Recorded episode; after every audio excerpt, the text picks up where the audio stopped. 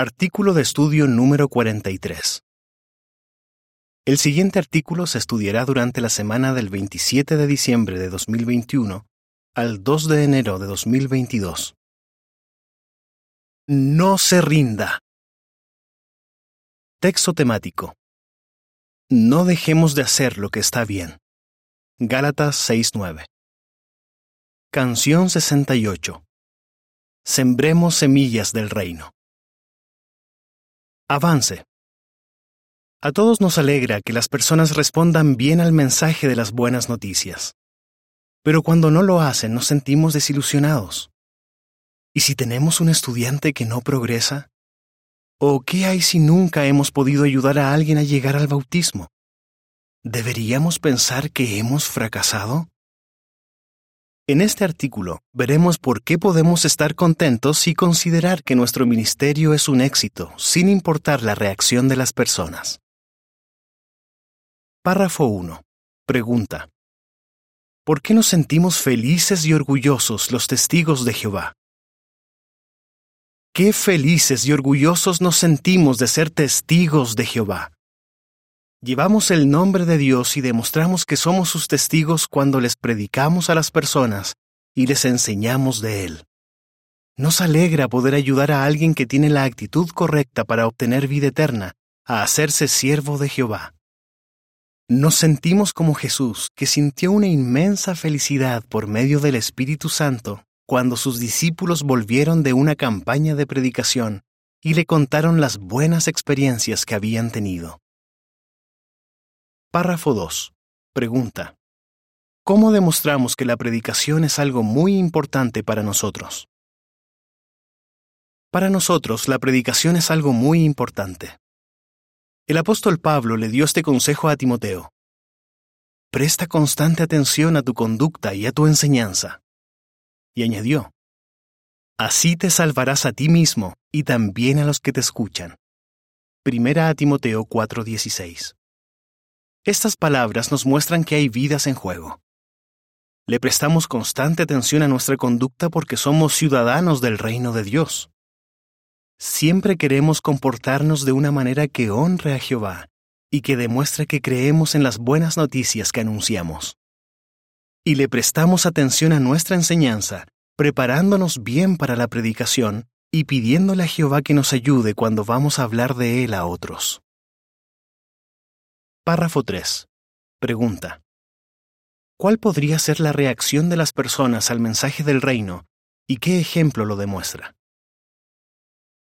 Sin embargo, incluso cuando nos esforzamos al máximo en el ministerio, puede que las personas de nuestro territorio muestren poco o ningún interés en el mensaje del reino.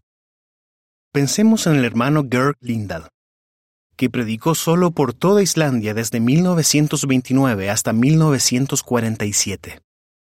Dejó miles y miles de publicaciones en manos de las personas, pero nadie se hizo testigo. Escribió, Algunas se han puesto en contra de la verdad, pero la mayoría se han quedado totalmente indiferentes. Después llegaron misioneros de Galaad para ayudar con la predicación, pero la gente tampoco respondía. Por fin, nueve años después, algunas personas del país le dedicaron su vida a Jehová y se bautizaron. La nota a pie de página dice, Vea el Anuario de los Testigos de Jehová 2005, páginas 205 a 211. Fin de la nota. Párrafo 4. Pregunta. ¿Cómo puede que nos sintamos cuando las personas rechazan nuestro mensaje? Cuando las personas rechazan nuestro mensaje nos sentimos desilusionados. Puede que nos pase como a Pablo, que dijo que tenía una gran tristeza y un dolor constante porque los judíos en general se negaron a aceptar que Jesús era el Mesías prometido. Romanos 9, 1 a 3. Y si le damos clases de la Biblia a alguien pero no progresa a pesar de nuestros esfuerzos y nuestras oraciones, y al final tenemos que suspender el curso? ¿O qué hay si nunca hemos llevado a nadie al bautismo? ¿Deberíamos sentirnos culpables y quizás pensar que Jehová no está bendiciendo nuestra labor? En este artículo daremos respuesta a dos preguntas. ¿Cómo sabemos si nuestro ministerio es un éxito? ¿Y qué expectativas realistas deberíamos tener? ¿Cómo sabemos si nuestro ministerio es un éxito? Párrafo 5. Pregunta. ¿Por qué lo que hacemos para Jehová no siempre da los resultados que habíamos esperado? Cuando la Biblia habla de la persona que hace la voluntad de Dios, dice, Todo lo que Él haga tendrá éxito. Salmo 1.3. Pero eso no significa que todo lo que hacemos para Jehová saldrá como queremos. Nuestra imperfección y la de los demás hacen que la vida esté llena de problemas. Además, puede que nuestros enemigos logren interrumpir por un tiempo que prediquemos con libertad. Entonces, ¿cómo mide Jehová el éxito de nuestro ministerio? Veamos algunos principios de la Biblia que nos ayudarán a responder esta pregunta. Párrafo 6. Pregunta. ¿Cómo mide Jehová el éxito de nuestro ministerio? Jehová se fija en nuestros esfuerzos y en nuestro aguante. Para Él, nuestro ministerio es un éxito si lo llevamos a cabo con diligencia y amor, sin importar la reacción de las personas. Pablo escribió, Dios no es injusto y no se olvida de las obras de ustedes, ni del amor que demostraron por su nombre, al haber servido a los santos y al continuar sirviéndoles. Hebreos 6:10 Jehová no olvida nuestros esfuerzos y nuestro amor, incluso si esos esfuerzos no nos han dado buenos resultados. Entonces podemos aplicarnos las palabras de Pablo a los cristianos de Corinto. Su trabajo relacionado con el Señor no es en vano. Primera a los Corintios 15:58. Y esto es así aunque ese trabajo no haya resultado en lo que esperábamos.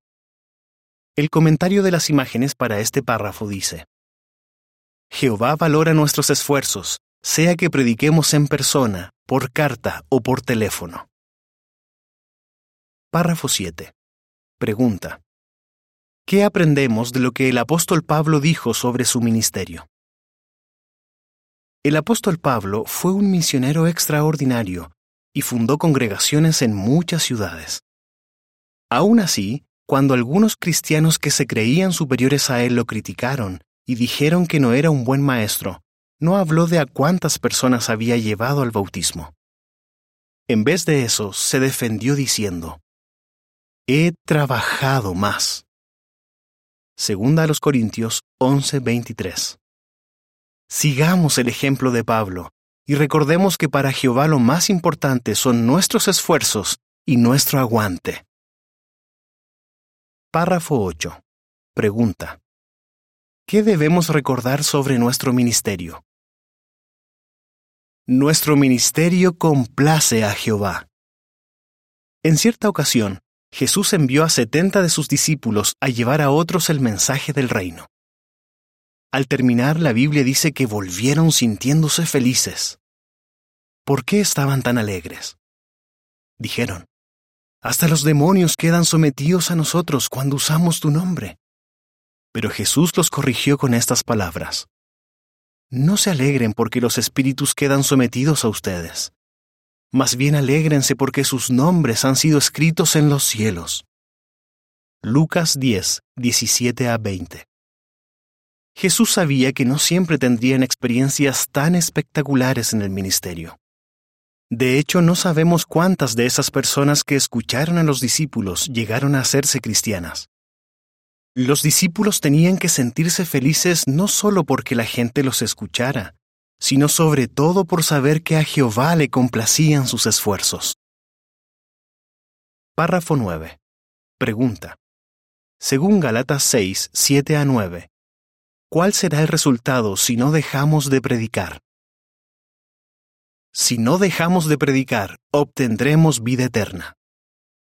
Cuando hacemos todo esfuerzo posible por sembrar y cultivar las semillas de la verdad, también sembramos pensando en el Espíritu, pues dejamos que el Espíritu Santo actúe libremente en nuestra vida.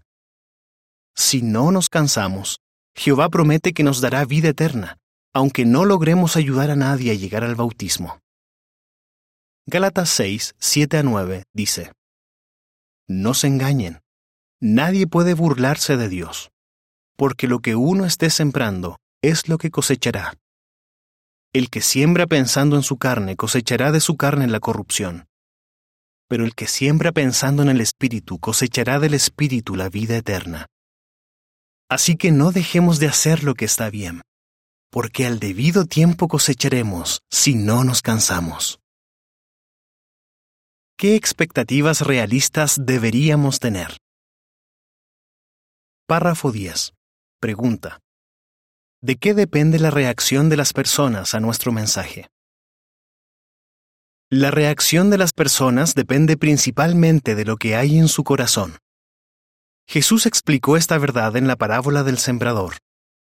En esta historia, un hombre sembró semillas en distintos tipos de suelo, pero solo dieron fruto las que cayeron en la tierra buena. Lucas 8, 5 a 8. Jesús dijo que los distintos tipos de tierra representan los corazones de las personas que responden de distintas maneras a la palabra de Dios. Lucas 8, 11 a 15. Tal como le pasa al sembrador, nosotros no tenemos control sobre el fruto de nuestro trabajo, pues depende de qué tipo de corazón tengan las personas que nos escuchan. Nuestro deber es seguir sembrando la semilla del mensaje del reino. Como dijo el apóstol Pablo, cada persona recibirá su recompensa según su trabajo, no según los resultados de su trabajo. Primera a los Corintios 3:8. Párrafo 11. Pregunta. ¿Por qué podemos decir que Noé tuvo éxito como predicador de justicia? A lo largo de la historia, muchos siervos de Jehová les han predicado a personas que no han escuchado su mensaje. Por ejemplo, Noé fue predicador de justicia, probablemente durante varias décadas. Sin duda, él esperaba que las personas lo escucharan, pero Jehová no le dio a entender que eso sucedería. Al contrario, cuando le dio las instrucciones para que hiciera el arca, le mandó, Tienes que entrar en el arca con tus hijos, tu esposa y tus nueras. Génesis 6, 18. Y cuando le dijo el tamaño que tendría el arca, Noé pudo haberse percatado de que muy pocos lo escucharían. Y así fue. Ni una sola persona de aquel mundo violento hizo caso a su mensaje. ¿Pensó Jehová que Noé era un fracaso? No, en absoluto. Para él, Noé tuvo mucho éxito porque hizo fielmente lo que le había mandado hacer. En la imagen de la portada se muestra que Noé predicó fielmente durante años, pero los únicos que entraron con él en el arca fueron su esposa, sus hijos y sus nueras. Aún así, fue obediente y cumplió con éxito la labor que Dios le encargó. Párrafo 12. Pregunta. ¿Qué hizo Jeremías para disfrutar la predicación pese a la indiferencia y la oposición de la gente? El profeta Jeremías también predicó durante décadas pese a la indiferencia y la oposición de la gente. Los insultos y las burlas lo desanimaron tanto que hasta pensó en renunciar a su asignación. Pero no se rindió. ¿Qué lo ayudó a luchar contra sus pensamientos negativos y a disfrutar la predicación? Centrarse en dos cuestiones importantes. Primero, en que el mensaje divino que llevaba a las personas podía darles un futuro y una esperanza. Y segundo, en que Jehová lo había elegido para que llevara su nombre. Nosotros también llevamos un mensaje de esperanza en un mundo que está en tinieblas y llevamos el nombre de Jehová porque somos sus testigos. Cuando nos centramos en estas dos cuestiones importantes, disfrutamos la predicación sin importar cómo reaccione la gente. Párrafo 13. Pregunta. ¿Qué nos enseña la parábola de Jesús que leemos en Marcos 4, 26 a 29? El crecimiento espiritual lleva su tiempo. Jesús enseñó esta verdad en la parábola del sembrador que duerme. Marcos 4, 26 a 29 dice, Siguió diciendo, El reino de Dios es como cuando un hombre echa semillas en la tierra, Él duerme de noche y se levanta de día. Mientras tanto las semillas brotan y las plantas se hacen grandes, aunque Él no sabe exactamente cómo. Por sí sola la tierra va dando fruto. Primero el tallo, luego la espiga y por último el grano maduro en la espiga. En cuanto el grano está maduro, Él pasa la hoz porque ha llegado el tiempo de la cosecha. El sembrador vio el fruto de sus esfuerzos poco a poco y no pudo hacer nada para que las semillas crecieran más rápido. De manera parecida, puede que pase cierto tiempo para que veamos que un estudiante aplica lo que aprende, pues el progreso se produce poco a poco. Tal como un sembrador no puede hacer que sus cultivos crezcan a la velocidad que él desea, nosotros no podemos obligar a los estudiantes a progresar a la velocidad que nosotros queremos. Así que no nos desanimemos ni nos rindamos si su progreso está llevando más de lo que esperábamos. Tanto cultivar como hacer discípulos requieren paciencia.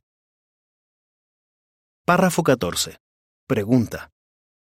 ¿Qué ejemplo muestra que puede pasar un buen tiempo antes de que las personas nos empiecen a escuchar? En algunos territorios, pasan años y nadie responde a nuestro mensaje. Veamos la experiencia de Gladys y Ruby Allen, dos hermanas carnales de Canadá. En 1959 las enviaron de precursoras regulares a una ciudad de la provincia de Quebec. La gente les tenía temor a los sacerdotes de la Iglesia Católica y a la opinión de la gente, así que no las escuchaban. Gladys recuerda. Predicamos de puerta en puerta durante ocho horas al día por dos años sin que nadie respondiera. Las personas sencillamente nos veían por la ventana de la puerta y cerraban las persianas. Pero no nos dimos por vencidas. Con el tiempo, la actitud de las personas se suavizó y el territorio se hizo más productivo. Hoy día hay tres congregaciones en ese lugar. La nota a pie de página dice, la biografía de Gladys Allen, titulada No cambiaría nada, se publicó en la Atalaya del 1 de septiembre de 2002. Fin de la nota. Párrafo 15. Pregunta. ¿Qué nos enseña 1 Corintios 3, 6 y 7 sobre la obra de hacer discípulos? Hacer discípulos es un trabajo en equipo. Se ha dicho que se necesita una congregación para ayudar a alguien a llegar al bautismo.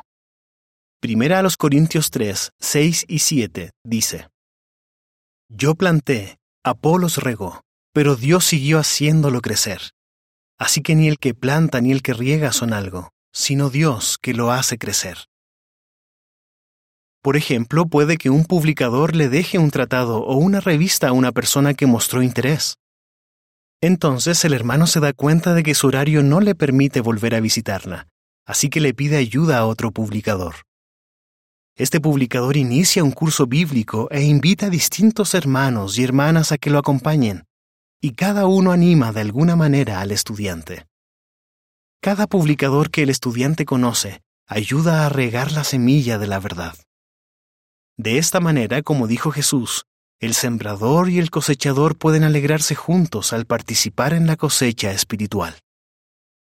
Juan 4, 35 a 38. Párrafo 16. Pregunta. Aunque a usted le fallen las fuerzas o la salud, ¿por qué puede sentirse feliz con lo que hace en el ministerio? ¿Y si usted ya no puede predicar y enseñar tanto como antes porque le fallan las fuerzas o la salud? Aún así puede sentirse feliz por lo que sí puede hacer en la cosecha. Veamos lo que pasó cuando el rey David y sus hombres derrotaron a una banda de saqueadores amalequitas y recuperaron a sus familias y todo lo que les habían robado. Doscientos hombres estaban demasiado cansados para ir a pelear, así que se quedaron vigilando las pertenencias. Después de la batalla, David dijo que el botín se repartiría entre todos por igual.